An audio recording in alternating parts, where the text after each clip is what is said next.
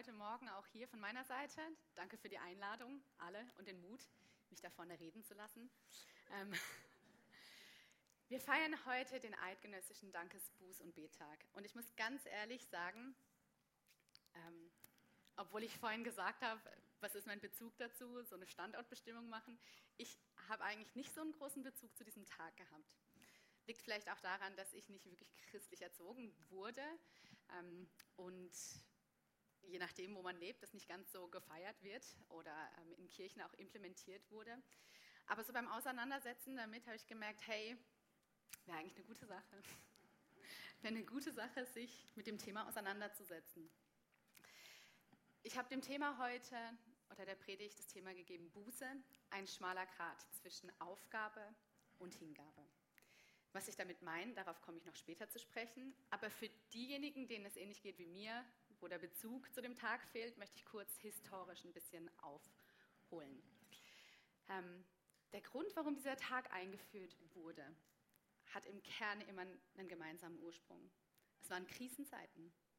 Es waren Zeiten, wo Menschen in der Not waren und Krisen begegnet sind, wo sie aus Verzweiflung sich gefragt haben, hey, kann es sein, dass Gottes schützende Hand nicht mehr mit uns ist und wir nicht mehr in seinem Weg laufen und deswegen unser Schicksal sich zum Schlechten wendet.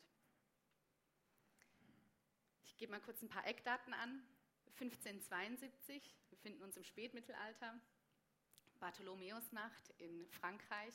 Die Hugenotten, das waren so die erste Vorform von Protestanten, wurden verfolgt, abgeschlachtet, abgemetzelt. Und Zürich setzt einen Bettag ein, um für diese verfolgten Hugenotten zu beten. 1639, 30-jähriger Krieg.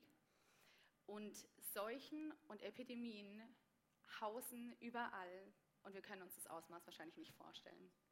Heute haben wir Impfung, Masken, Abstand, Desinfektionsmittel und so begegnen wir heute diesen Dingen. Aber früher war den Menschen klar, hey, wir müssen was machen. Kann es sein, dass Gottes Hand nicht mehr auf uns ist, sein Schutz weg ist und sein Segen weg ist? Er ist jetzt noch der Einzige, der uns aus diesem Schlamassel helfen kann. Er ist der Einzige, der letzten Endes unser Leben im Griff hat.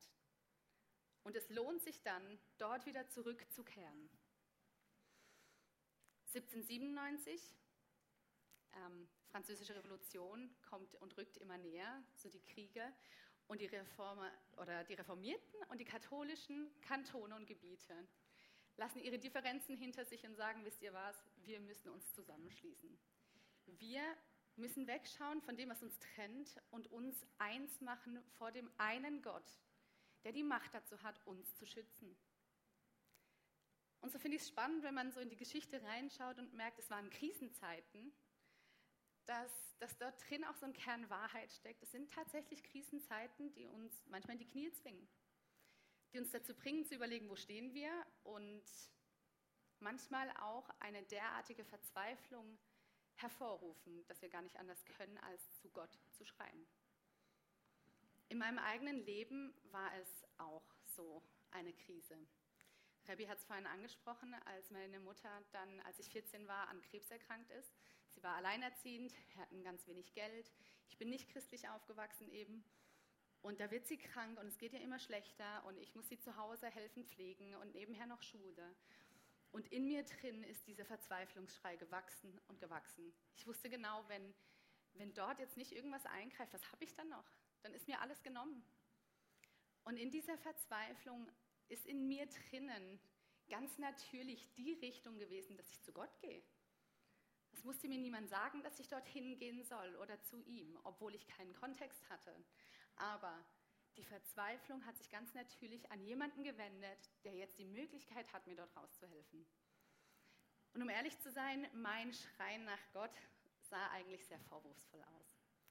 Also ich bin da nicht hingekommen in einer demütigen Haltung, so von wegen, ähm, er ist heilig und ich bin es nicht und ich müsste vielleicht erstmal um Vergebung bitten, sondern ich habe ihn angeklagt und ich habe ihn angezweifelt und Gott hat es ausgehalten.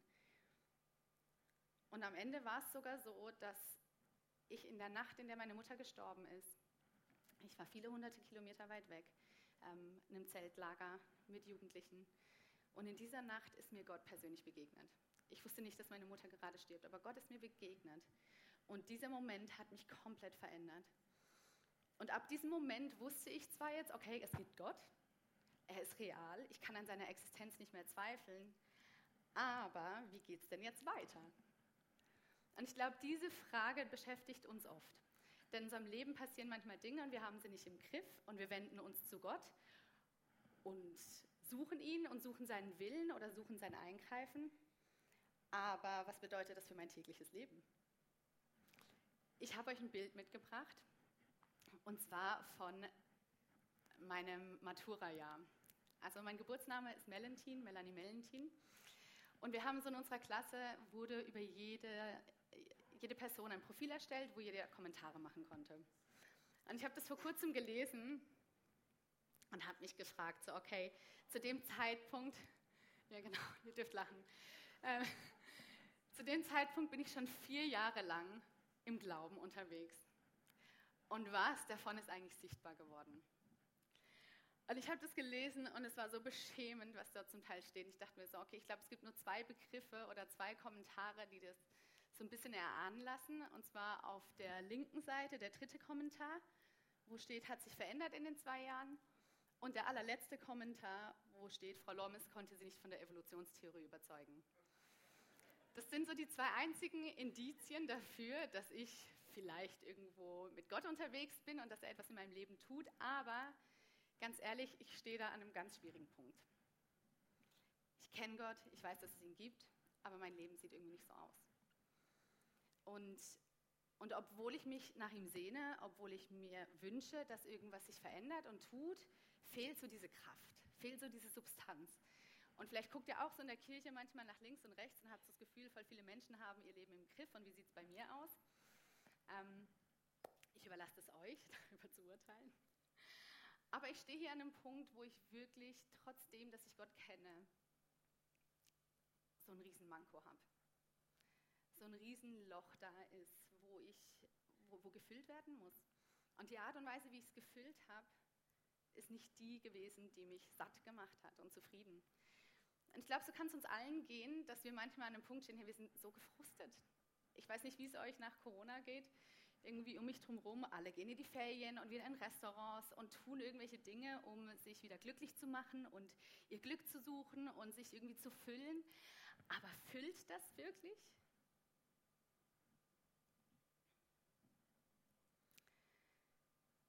Ich glaube, wenn die Kraft von Gott, so wie wir sie uns manchmal vorstellen und wünschen, ausbleibt, dann ist das nicht unbedingt ein Zeichen davon, dass er weg ist, aber es ist ein Zeichen dafür, dass so ein Dankesbuß- und Betag nötig ist. Hinzugucken, was hat er schon gemacht? Ihn zu fragen, was ist als nächstes dran? Und ihn darum zu bitten und darum zu ringen.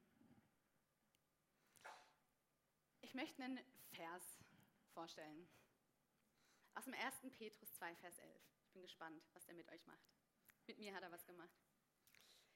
Hier heißt es, liebe Freunde, ihr seid nur Gäste und Fremde in dieser Welt. Kleiner Zusatz von mir, vorausgesetzt, dass ihr Gott schon kennengelernt habt. Ähm, ansonsten man, fühlt man sich sehr wohl in dieser Welt. Ähm, deshalb ermahne ich euch, den selbstsüchtigen Wünschen der menschlichen Natur nicht nachzugeben. Denn sie führen einen Krieg gegen eure Seele. Ihr lebt unter Menschen, die Gott nicht kennen, führt darum ein vorbildliches Leben. Sie mögen euch zwar verleumden und als Übeltäter hinstellen, doch wenn Sie all das Gute sehen, das ihr tut, lassen Sie sich vielleicht eines Besseren belehren. Und ich habe diesen Text gelesen, ich dachte mir so, ja, das ist irgendwie ein hoher Anspruch, der da gemacht wird an jemanden, der Gott kennt und an ihn glaubt, dass wir ein vorbildliches Leben führen. Und ich glaube, zum Teil wünschen wir uns das auch, dass unser Leben das ausmacht und so aussieht.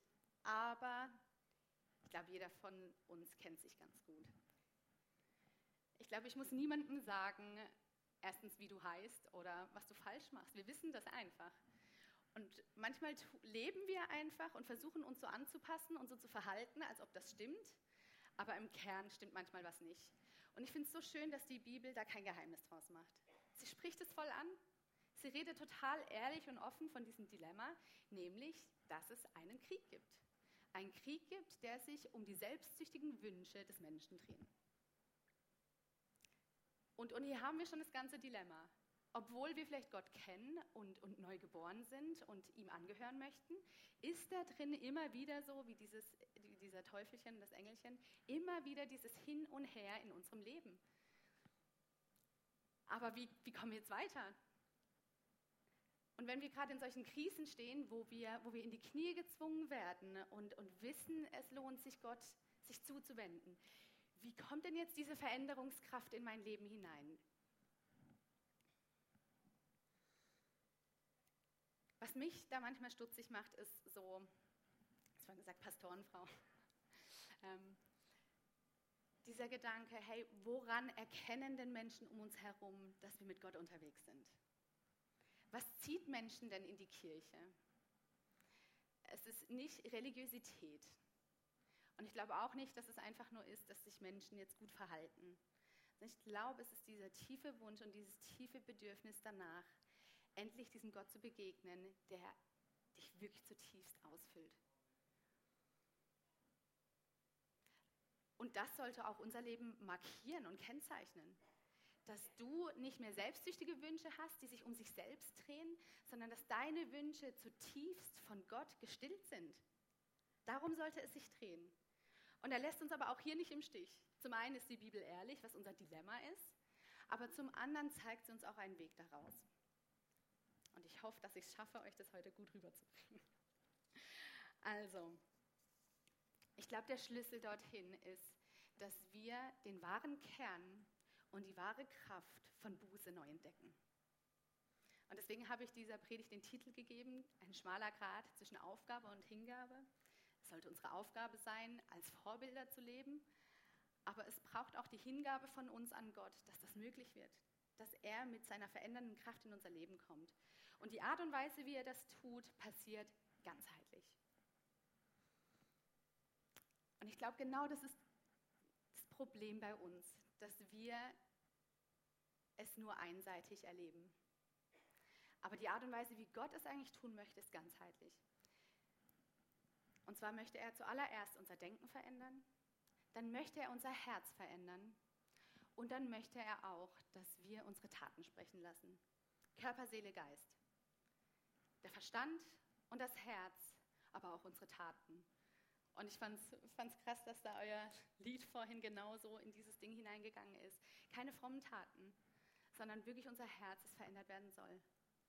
Ein Glaube, der mit Werken gekennzeichnet ist und der nicht tot ist und wo keine Taten daraus folgen. So, wie, wie macht es Gott jetzt also? Wie sieht wahre Buße aus? Wie verändert er unser Denken? Der erste Punkt. Wenn, wenn wir hier vom Denken reden, dann möchte ich jetzt mal einfach die Theorie aufstellen. So, da gibt es ein falsches Denken und ein richtiges Denken. Und wenn das falsche Denken adressiert werden soll oder korrigiert werden soll, dann braucht es eigentlich eine Konfrontation. Eine Konfrontation mit der Wahrheit. Und wie sieht so eine Konfrontation aus? Wie, wie wird diese Wahrheit denn angesprochen oder die Lüge in meinem Leben enttarnt und entlarvt? Es muss in unserem Denken anfangen. Und Römer 12, Vers 2, der Vers liefert uns eigentlich die Antwort, wie das passiert. Das heißt auch hier wieder, richtet euch nicht länger nach den Maßstäben dieser Welt, sondern lernt in einer neuen Weise zu denken, damit ihr verändert werdet und beurteilen könnt, ob etwas Gottes Wille ist, ob es gut ist, ob Gott Freude daran hat und ob es vollkommen ist. Die Art und Weise, wie das hier formuliert wird, lernt in einer neuen Weise zu denken. Meint hier eigentlich Buße? Das verändert werden in unserem Denken ist im Urtext eigentlich das gleiche Wort, wofür Buße benutzt wird. Und deswegen möchte ich mit euch ganz kurz mal in die zwei Wörter hineingehen, die in der Bibel benutzt werden für Buße. Im Alten Testament haben wir Tshuva. Und Tshuva bedeutet Umkehr, Buße oder Reue, heißt es aber auch, sich etwas leid sein lassen oder auch ein Zurückkehren, ein Umkehren. Und was damit gemeint ist, ist, dass die Richtung, die vorher falsch war, in die richtige Richtung korrigiert wird. Und im Neuen Testament haben wir je nach Übersetzung verschiedene Orte. Da wird zum einen entweder diese Buße benutzt oder aber Umkehr oder eben dieses Lernen in einer neuen Weise zu denken. Und das griechische Wort dafür ist Metanoia. Und Metanoia bedeutet, und die Griechen haben das ja auch ganzheitlich gesehen, von der griechischen Sprache und vom Sprachverständnis, nämlich, dass wenn sich dein Verhalten ändern soll, dass das voraussetzt, dass du ganz grundlegend in deinem Denken zuerst verändert werden musst. Wenn Johannes der Täufer in der Wüste aufruft und sagt, hey, kehrt um und tut Buße, dann meint er genau das. Er meint nicht einfach verändert euer Leben, sondern hey, lasst euer Denken verändern. Da findet eine Konfrontation statt mit den Menschen, die vorher falsch unterwegs waren. Und ich weiß, so als Christen, wir wollen den Leuten nicht sagen, was sie falsch machen, darum geht es auch gar nicht, sondern es geht darum, dass wir Raum schaffen. Dass wir Raum schaffen, damit Gott unser Denken verändern lassen können. Und ganz ehrlich, ich frage mich manchmal, wann wir diese Freiräume dazu schaffen. Wenn es nur der Sonntagsgottesdienst ist, in den wir gehen und wenn es nur die Kleingruppen sind und mal nur kurze Small Group Gespräche, da hat Gott gar nicht viel Raum, etwas zu konfrontieren. Es braucht Zeit und es braucht Begegnung. Und was es braucht, ist dieser Begegnungsraum. Das ist unsere Aufgabe. Es ist unsere Aufgabe, Möglichkeiten zu schaffen, wo wir in der Ruhe mit Gott verweilen können, damit sich diese Wahrheit mit unserem Denken konfrontieren lässt und wir dort korrigiert werden. Für mich war das eine ganz krasse Begegnung, die ich hatte kurz nach diesem Abi-Bild. Ähm, da war ich einem Jugendgottesdienst und während dem Lobpreis, während dem Lied war es wie schwarz in meinem Kopf. Und es kam immer wieder der gleiche Gedanke. Und der Gedanke, der so die ganze Zeit kam, ich habe richtig gespürt, dass es Gott, der zu mir redet, war so, Melanie, was machst du da? All die guten Pläne, die ich für dein Leben habe, werden nicht zustande kommen, wenn du so weitermachst. Das war die Konfrontation. Und die hat nicht in mir ausgelöst, dass ich jetzt denke, okay, ich muss mich jetzt anders verhalten und ich muss das richtig machen, sondern zutiefst in meinem Denken wurde ich regelrecht erschüttert von der Tatsache, wie falsch ich gerade unterwegs bin. Und es war nicht dieses Vorwurfsvolle oder ein schlechtes Gewissen, sondern es war so richtig dieses, ich spüre, wie gut Gott es mit mir meint. Ich, ich, ich erkenne plötzlich, dass er eigentlich so viele gute Dinge in meinem Leben vorhat. Und vorher war es eher motiviert aus Pflichtgefühl, dass ich in einem frommen Kontext dann nach dem Tod von meiner Mutter plötzlich aufgewachsen bin bei meiner Tante zu Hause. Und ich habe gesehen, wie sich alle verhalten und, und was man tut als Christ. Und ich habe mehr von dem gelernt, wie man sich verhält, als von dem, was mir wirklich gelehrt wurde. Ähm, aber dort, dort begegnete mir Gott und hat so richtig enttarnt und entlarvt, wie ich, wie ich eigentlich gar nicht davon ausgehe, dass es gut mit mir meint dass ich gar nicht verstehe, dass, dass der Grund dafür, dass er möchte, dass ich anders lebe, der ist, dass, es, dass ich irgendwas selber tue, sondern er hat so gute Pläne. Und so hat er auch gute Pläne und Gedanken für dein Leben.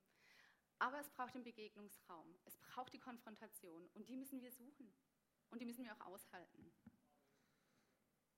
Was dem aber folgt, ist, dass unser Herz davon berührt wird, dass wir auch unser Herz verändern lassen. Und wie macht Gott das? Wie verändert er unser Herz da drin? Weil ich glaube, oft ist genau das so der Knackpunkt. Wir wissen es, aber es wollen, es fühlen. Ah, ich würde jetzt eigentlich viel lieber dieses machen und jenes machen und ich werde noch abgelenkt von diesem und jenem. Und da gäbe es noch diese Option, was ich jetzt alles tun könnte. Eine ähnliche Konfrontation hat die Gemeinde in Korinth erlebt. Ähm, Paulus hat ihnen einen Brief geschrieben und hat ihnen gesagt, hey Leute, bei euch läuft gewaltig was schief. Und dann zählt er so im ganzen ersten Korintherbrief auf, was, wo sie irgendwo falsch unterwegs sind, was sie alles machen. Also vielleicht lest ihr euch den mal durch, da wird einem ganz anders zumute. Und die Reaktion, die das bei ihnen auslöst, ist aber nicht, dass sie finden, so, oh nein, jetzt müssen wir das und das alles anders machen, sondern Gott hat etwas wirklich gewirkt durch diese Konfrontation unter ihnen. Und er beschreibt es in einem zweiten Brief, den er ihnen schreibt, im siebten Kapitel, Vers 9 bis 10. Da schreibt er, hey, ich freue mich jetzt umso mehr, Natürlich nicht über euren Schmerz, also dass es ihnen leid tut und dass die Konfrontation unangenehm war, sondern darüber, dass dieser Schmerz euch zur Umkehr gebracht hat. Das Ganze hat euch auf eine Art und Weise wehgetan, die Gottes Willen entsprach. Und deshalb hat unser Brief euch letzten Endes keinerlei Schaden zugefügt. Denn ein Schmerz, wie Gott ihn haben will, bringt eine Umkehr hervor, die zur Rettung führt und die man nie bereut. Der Schmerz hingegen, den die Welt empfindet, bewirkt den Tod. Und hier ist dieser Unterschied zwischen einem schlechten Gewissen und dieser echten Reue und Umkehr, die, von der die Bibel eigentlich spricht. Weil wenn wir Dinge nur aus dem schlechten Gewissen tun, dann ist unser Denken noch nicht verändert, dann ist unser Herz noch nicht erreicht. Aber was gemeint ist, ist, dass dieser Schmerz etwas in deinem Herzen bewirkt, wo dir eigentlich helfen soll. Wenn du an einem Punkt stehst, wo du, wo du gefrustriert bist, wo dir etwas richtig wehtut, wo du Dinge in deinem Leben siehst, die nicht gut sind, dann kannst du in diese Schiene rutschen, wo es dieser weltliche Schmerz ist, der Dinge eigentlich nur zerstört, wo zerstörerische Gedanken in dein Leben kommen. Oder aber es zieht dich zu Gott hin und es zieht dich in die Begegnung mit ihm und er hat die Möglichkeit, mit seiner Wahrheit reinzukommen und etwas Gutes aus dem hervorgehen zu lassen.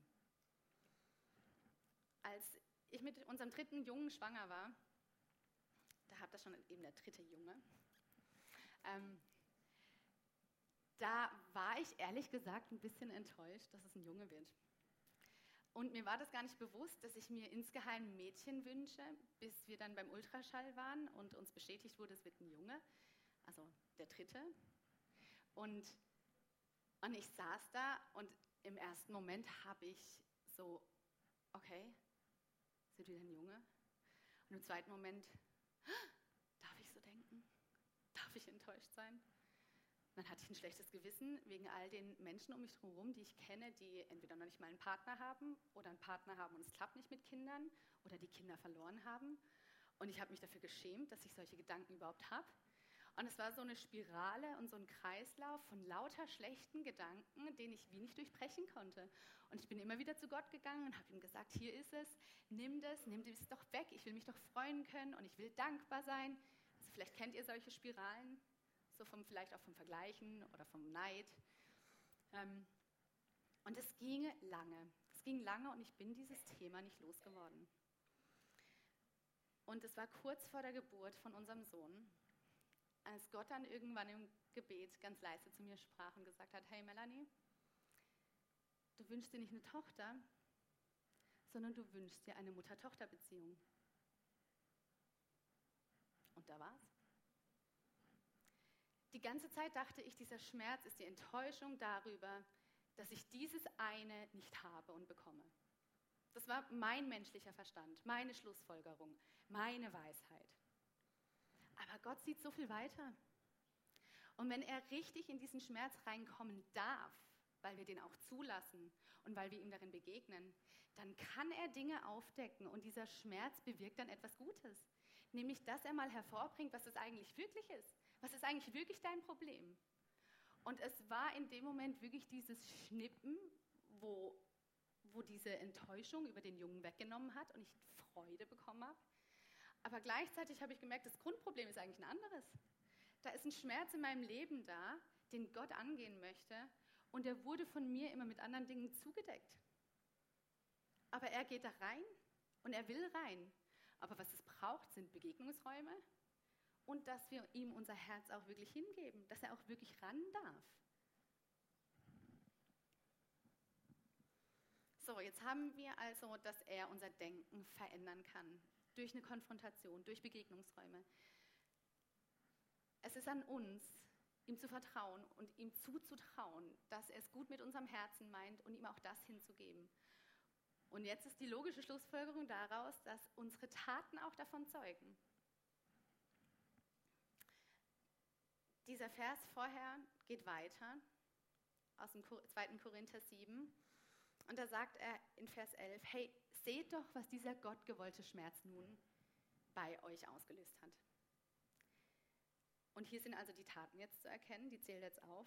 Eifriges Bemühen um Wiedergutmachung, Erklärung eures damaligen Verhaltens, Empörung über das, was geschehen war, Furcht vor Gottes Zorn, Sehnsucht nach einem Wiedersehen mit mir, leidenschaftlicher Einsatz für mich und so weiter und so fort. Und ich finde es so schön, wie sich der Kreis schließt. Wie ganzheitlich Gott eigentlich wirklich arbeitet mit uns. Und wie sein Wunsch ist, dass das sichtbar wird, dass unsere Taten davon sprechen. Und, und oft ist es aber auch der Moment, wo wir dann überlegen müssen, hm, wo stehen wir denn jetzt mit Gott? Sprechen unsere Taten davon? Und hier geht es jetzt nicht darum, in einen Leistungsdruck wieder zu verfallen, sondern dieses ganz ernst gemeinte. Ist mein Herz noch bei der Sache?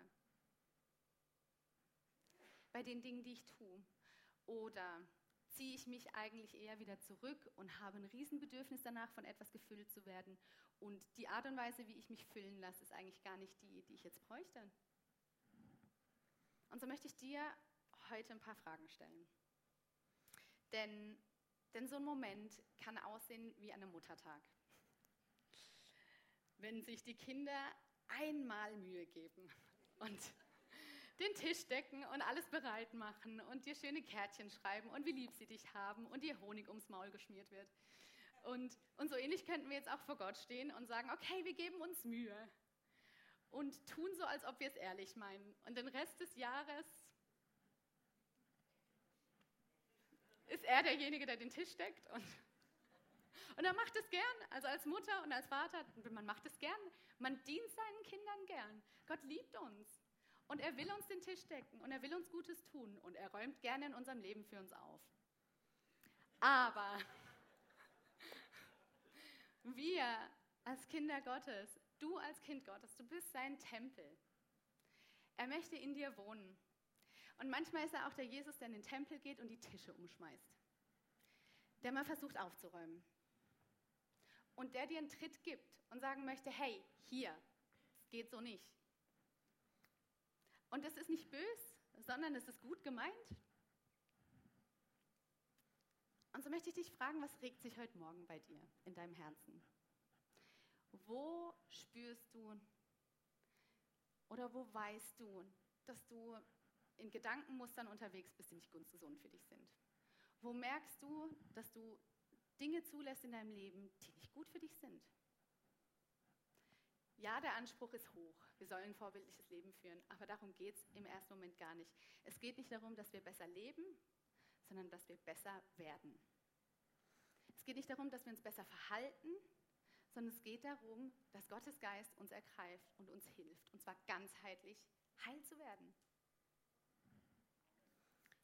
Also was ist in deinem Leben da? Wut, Frustration.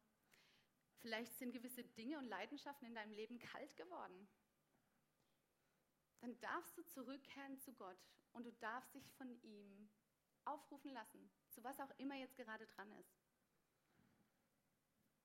Ich möchte dich fragen, wovon sprechen deine Taten? Was tust du im Verborgenen, wenn niemand zuschaut? Womit füllst du dich und deine Zeit? Hey, such die Begegnung mit Gott. Und diejenigen, die dort merken, hey, ich brauche Hilfe, such die Begegnung mit Menschen, die dich eines Besseren belehren, die dir gut tun, die gut für dich sind, die dich konfrontieren, auch wenn es unangenehm ist, aber die dir helfen, dass du ein Leben führen kannst, wo du zutiefst merkst, es ist richtig, wo du zutiefst merkst, hier ist jetzt Gott mit mir unterwegs.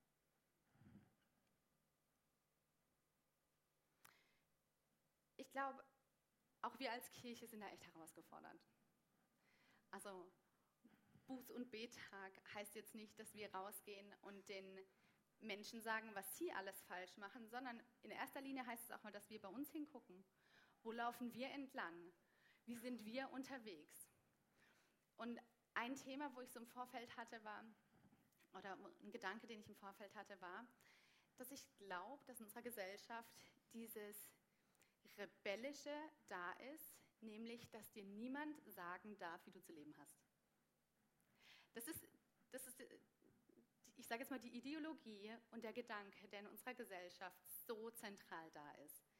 Du bestimmst, du sagst, wo es lang geht, du weißt, was gut für dich ist. Du bist dein eigener Herr, du bist deines Glückes Schmieds. You be you. Mach einfach, was sich für dich gut anfühlt. Und ich habe so das Gefühl, dass Gott wie auch was, was schütteln will, auch bei uns in Kirchen oder auch gerade hier heute Morgen, dass es nicht darum geht, dass du entscheidest, sondern auch die Frage an euch, ist Gott wirklich euer Herr? Ist er derjenige, der sagen darf, wie du dein Leben führst? Darf er bestimmen, was die richtigen und die guten Wege sind für dein Leben? Und ich weiß, das ist so tief drin irgendwo im Schweizer, dass kein fremder Vogt kommt und über dir regiert. Also, vielleicht darf ich das als Deutsches sagen. Oder auch nicht. Ähm, hey, Gott ist so viel besser als jeder fremde Vogt, der kommen würde. Er liebt uns und er ist nicht ein König, der uns irgendwie mit Peitsche behandelt, sondern er kleidet dich in Würde. Er kleidet dich in Gerechtigkeit. Da ist Barmherzigkeit da, da ist Gnade da. Und vor allem, er macht dich zu einem Sohn und einer Tochter. Da ist Identität da. Und da ist nicht, ich muss jetzt einfach nur still und blind gehorchen. Und trotzdem, er möchte unser Herr sein von unserem Leben. Und, und wenn dort gewisse Dinge wieder in die Ordnung kommen, dann glaube ich, kann sich Gott auch wieder wirklich mit dieser schützenden Hand auf uns legen. Dann müssen wir nicht selber krampfen, dann müssen wir nicht nach unserer eigenen Gerechtigkeit suchen, dann müssen wir nicht selber irgendwie schauen, wie es uns geht, sondern dann werden wir zutiefst ergriffen von dieser Tatsache, dass Gott uns mag und gern hat und für uns sorgt. Und das Zweite ist, eben wir müssen den Menschen nicht sagen, was sie falsch machen. Es ist Gott, der das konfrontiert. Unsere Aufgabe ist es aber trotzdem, dass wir diesen Aufruf klar verkündigen. Dass wir klar sind in den Dingen, zu denen wir stehen und zu denen die Bibel steht und was wir glauben und wofür Gott steht. Band darf schon mal nach vorne kommen. Und deswegen möchte ich euch auch als Kirche mit folgendem Vers segnen. Johannes 13, 34. Hey, liebt einander. Liebt einander. Die Liebe deckt ganz viele Fehler zu. Liebt einander, so wie ich euch geliebt habe. So sollt ihr euch auch untereinander lieben. An eurer Liebe zueinander wird jeder erkennen, dass ihr meine Jünger seid. Das ist die Liebe, die Jesus hat. Und er möchte, dass wir die uns zu eigen machen. Und es ist schwierig. Er sagt das direkt nachdem er eigentlich verraten wurde. Sagt er, hey, liebt einander. Völlig egal, was die anderen tun. Macht eure Liebe nicht abhängig von den anderen. Liebt einander. Ich möchte mit einem Gebet schließen. Ich hatte, bevor ich hierher gekommen bin, noch einen Eindruck. Und zwar saß ich im Auto hier auf dem Weg. Ich habe vorher noch getankt und dann sieht man ja immer, wie viele Kilometer der Tank dann noch hat, wie lange der reicht. Ich bin so losgefahren und ich hatte noch irgendwie, also voll getankt, dann 900 Kilometer. Und ich bin hier angekommen und ich hatte 1040 Kilometer, die der Tank noch reichen würde. Und ich weiß manchmal Gefälle und dergleichen. Aber es war in dem Moment, als ob Gott so redet, auch zu euch, hey, hör nicht auf zu lieben und dich zu investieren. Hör nicht auf. Füll dich nicht selber. Meine Gnade reicht aus. Ich werde dir all das geben, was du wirklich brauchst. Ich werde deinen Tank füllen. Und egal, wie voll du ihn selber gemacht hast, so wird er nämlich leer gehen. Wenn ich komme und ihn fülle, dann reicht er immer wieder aus. Das möchte ich euch einfach zusprechen für diejenigen, die vielleicht auch in Diensten sind und einfach müde geworden sind. Hört nicht auf, bleibt dran, lasst euch von Gott füllen. Herr, ich möchte danken für diesen Morgen und für diesen Moment. Und wir wollen den Moment nutzen und, und vor dich kommen und diesen Dankesbuß- und Betag auch nutzen als eine Art Standortbestimmung oder Rückbesinnung auf dich, Herr, hilf uns zu erkennen, wo, wo du immer und immer wieder gut warst. Öffne uns die Augen für diese Wahrheit und blende du all die Lügen aus, die mir versuchen einzureden, dass es nicht so war, dass du nicht dort drin warst, dass du mich dort nicht versorgt hast, sondern zeig uns, wo du uns versorgt hast. Füll unser Herz mit Dankbarkeit und schenk uns auch dieses Vertrauen und den Glauben, dass du uns begegnen willst. Mach uns mutig, die Begegnung mit dir zu suchen, auch wenn uns nicht danach ist. Zieh uns. Heiliger Geist, ich bitte dich, dass du kommst und uns ziehst, ziehst in deine Nähe, ziehst in deine Gegenwart und dass du uns überführst. Dass wir ernsthaft ergriffen werden dürfen in unseren Gedanken, aber auch in unserem Herzen. Von all den Dingen, die uns versuchen zu trennen. Herr, du bist bei uns, du lässt uns in dem Kampf nicht im Stich. Und ich danke dir für jeden, der heute da ist, der sich alleine und schlecht gefühlt hat, weil du ihm begegnen möchtest. Ich danke dir für deine Begegnung und für deine liebende Hand und für deine Gnade.